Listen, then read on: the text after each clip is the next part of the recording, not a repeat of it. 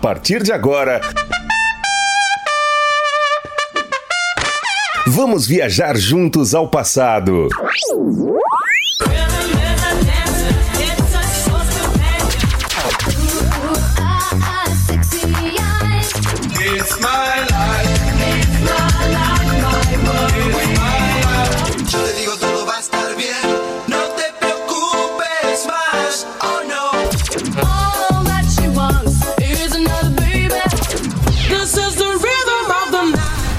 Super X.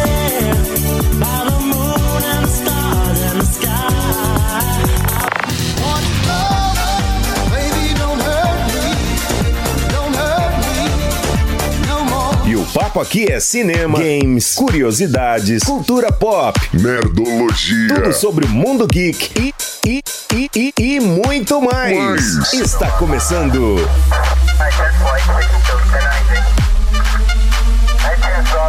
Super. Super X. X. Super X. Super X. Super X.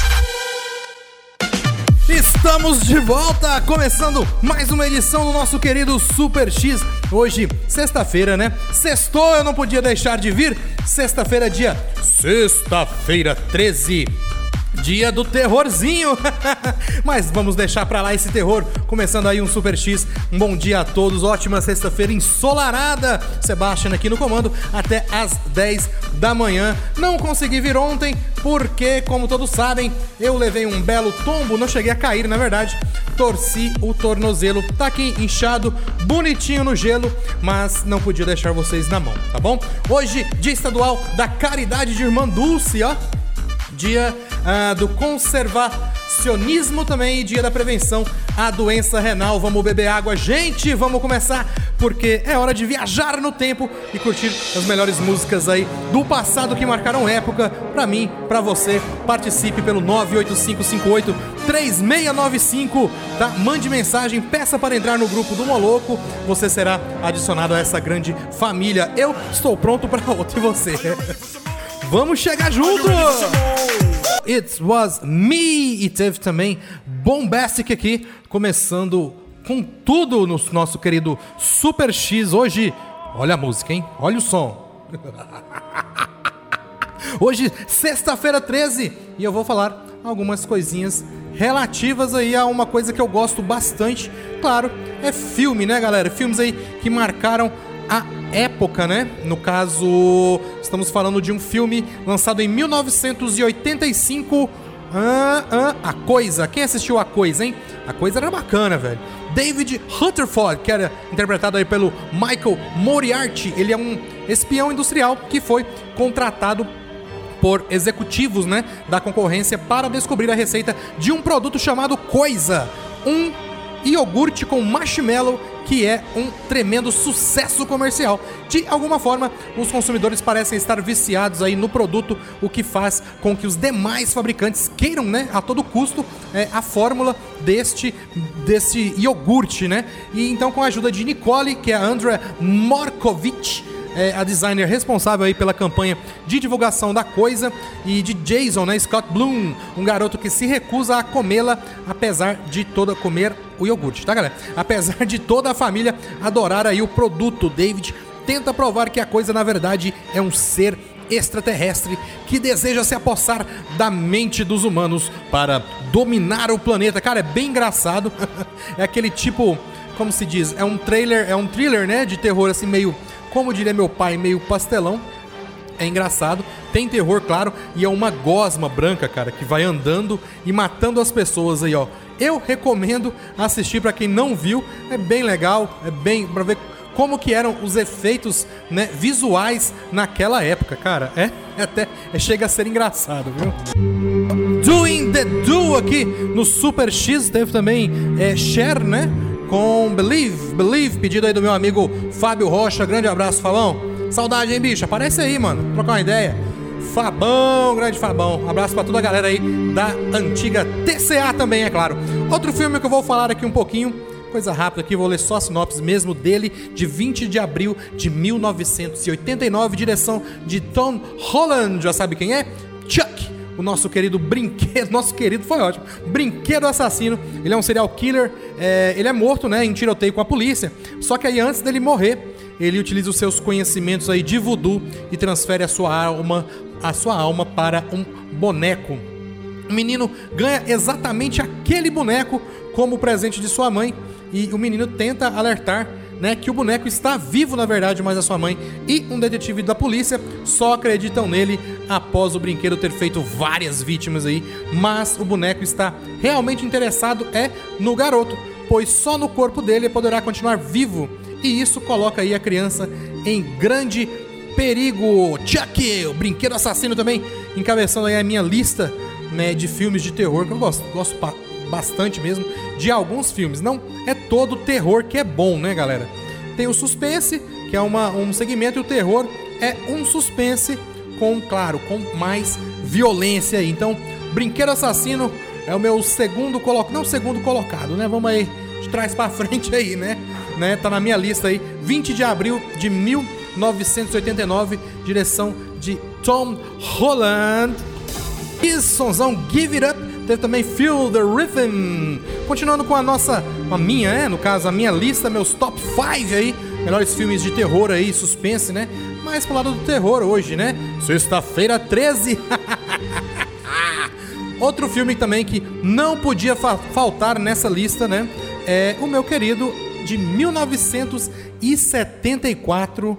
Olha só o elenco, hein? Linda Blair, Ellen Burstyn, Max von Skydan. O Exorcista, cara. Clássico também. Clássico. Se passa em Georgetown, em Washington. Uma atriz, ela vai gradativamente tomando consciência que a sua filha de 12 anos, aí interpretada pela Linda Blair, né? De 12 anos, está tendo um comportamento completamente assustador desde, desde é, que a garota, né?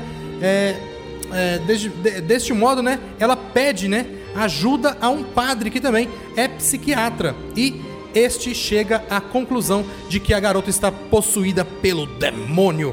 Ele solicita então a ajuda de um segundo sacerdote é, especialista aí em exorcismo para tentar livrar, livrar a menina deste dessa terrível possessão. O Exorcista original em 1974 teve uma versão remasterizada também, ficou bem bacana.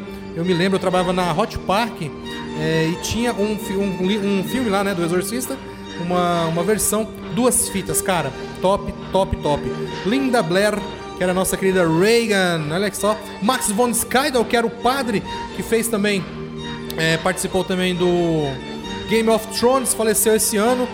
E Jason Miller, que era o padre Carras, aquele padre mais novinho também, que ajudou ali a fazer o exorcismo da Reagan.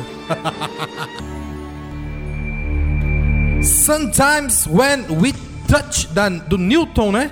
E teve também You Are So Vain do Chimera. Tá baixinha a trilha? Tá boa. boa, é assim que é bom. Olha só, rapaz. Essa trilha agora é de claro, claro, dele, dele, nosso amigo.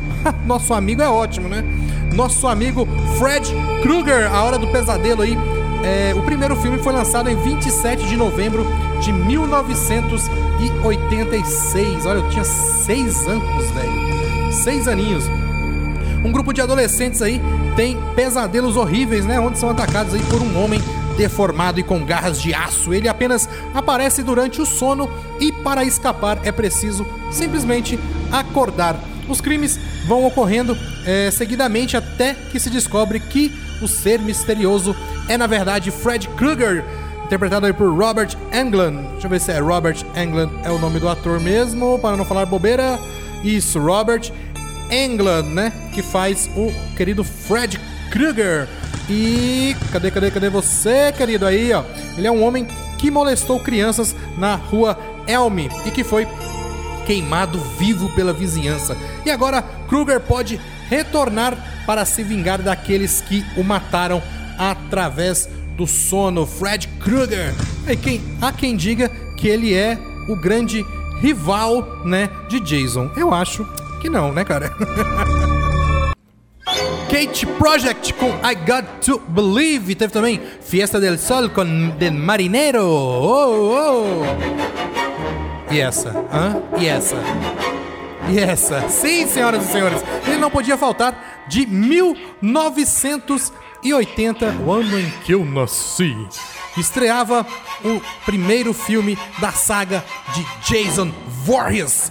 Jason, sexta-feira 13. É, a história se passa, a primeira história se passa dia 13 de junho de, dois, de 1958, né? Dois monitores ali do acampamento de Crystal Lake, Claudette e Barry saem do trabalho para um encontro romântico, que era o que mais tinha no filme do Jason, né? E eles são descobertos por um assassino que estava vigiando os dois. São mortos e o acampamento Crystal Lake então é fechado, né? Duas décadas depois, então, é, o acampamento está se preparando para reabrir na cidade.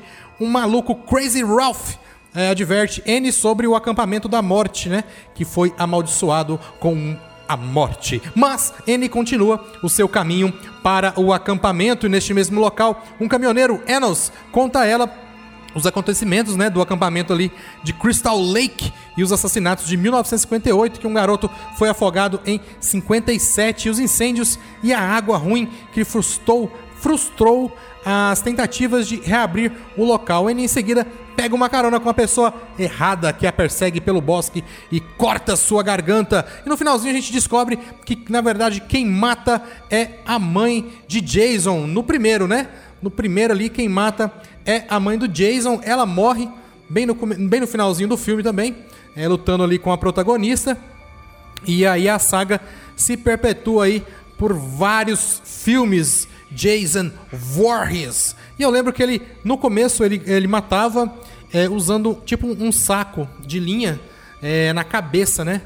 Só, só um olho só que aparecia. E aí, no, acho que no 3 ou no 4, se não me engano, é no 4 é, quando tem um acampamento só com crianças especiais, de, uma das crianças usam a, a, usa a, a máscara de hockey, né? E após o Jason ali matar essa criança, um adolescente na verdade, é, ele adquire a máscara e aí fica marca registrada do nosso vilão. Vilão? Será que é vilão?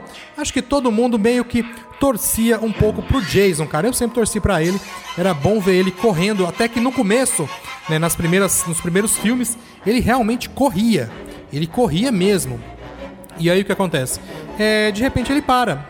E aí ele começa só a andar, andar, andar. E a pessoa pode correr o tanto que for. E ele pegava. No Sexta-feira 13 em Nova York, né? O Terror em Nova York.